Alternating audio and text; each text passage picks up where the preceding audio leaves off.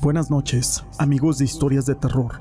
Para mí es un gusto poder saludarles una vez más y llevar hasta ustedes una historia.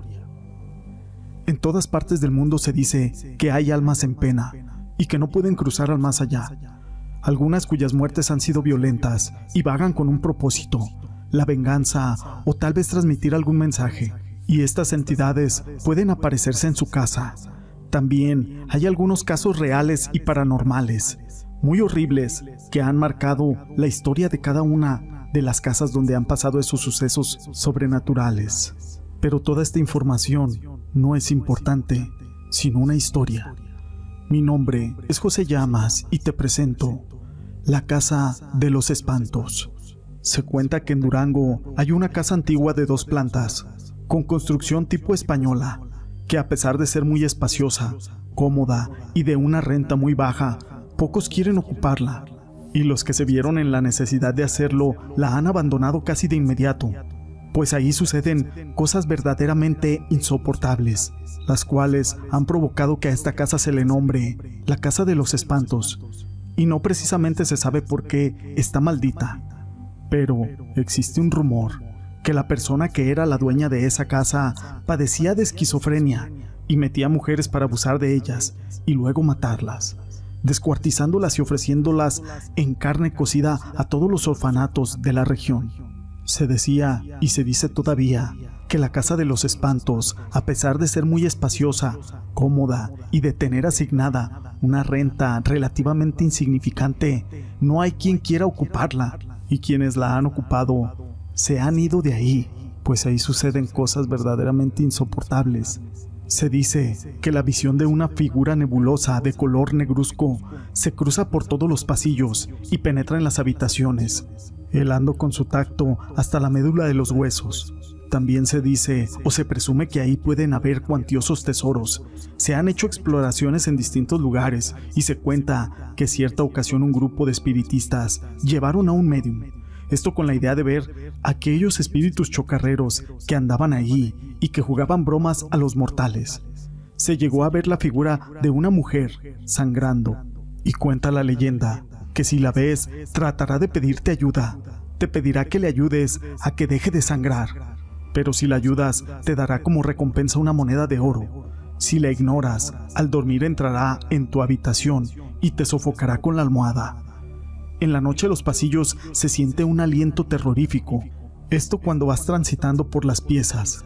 A veces los roperos y escritorios y otros muebles son levantados hasta dos metros del suelo, volviendo sin ninguna explicación a su lugar. En otras ocasiones truenan dichos muebles como si recibieran una pedrada. Las puertas se abren repentinamente estando cerradas y con los cerrojos y aldabas puestos. Algunas veces apagan las velas a quien se alumbra con estas para ir de una habitación a otra. Se escuchan ruidos de cadenas, de cueros duros que se arrastran.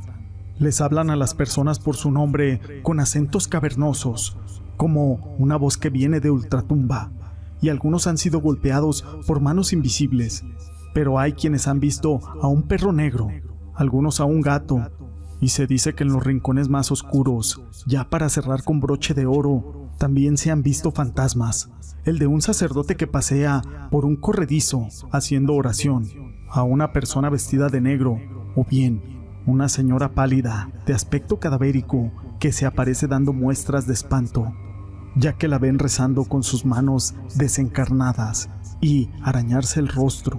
Esta historia la quise compartir con ustedes y es del estado de Durango pero no es la única casa famosa en donde se cuenta que está embrujada o que está maldita.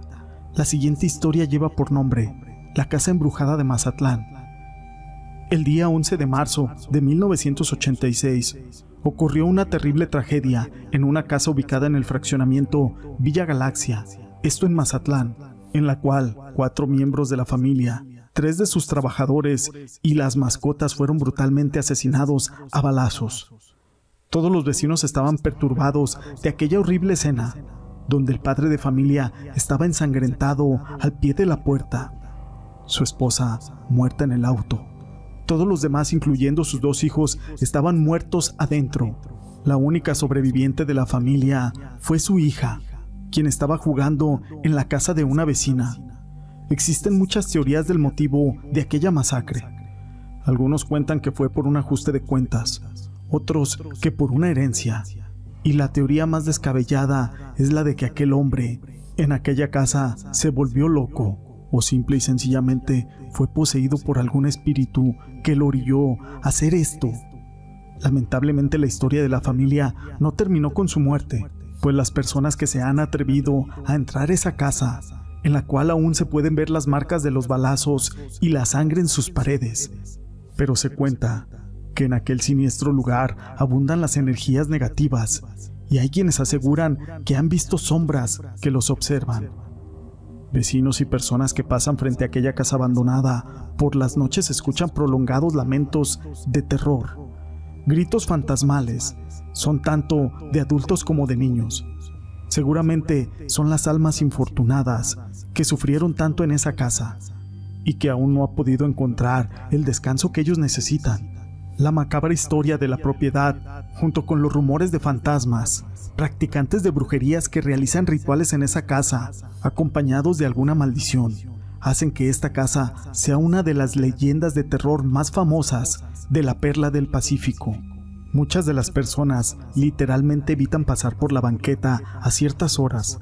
La casa se ve que ha sido vandalizada y que por años ha sido centro de reunión de vagos y de delincuentes, pero la gente considera que muy aparte de eso, sobre ella pesa una maldición, y es por eso que nadie la puede habitar. Algunos vecinos relatan que es un lugar de indigentes y que también algunas personas la han utilizado para hacer algunos rituales satánicos. Aunque cada vez que le ponen reja, la gente se las inventa, esto para romper la malla metálica y hacer una pequeña puerta. Desde adentro se pueden observar decenas de bolsas de comida, ropa de todos tipos, botellas de agua, bebidas alcohólicas y hasta un pequeño televisor. Sin duda alguna, algunas personas por necesidad debieron de haber entrado a esta casa, esto sin importarles cualquier cosa que pase ahí, ya que a veces la necesidad es más grande que el miedo. Estas historias las quise compartir con ustedes. Si les han gustado, déjenme su pulgar arriba. Y no me quiero despedir sin antes enviar unos saludos.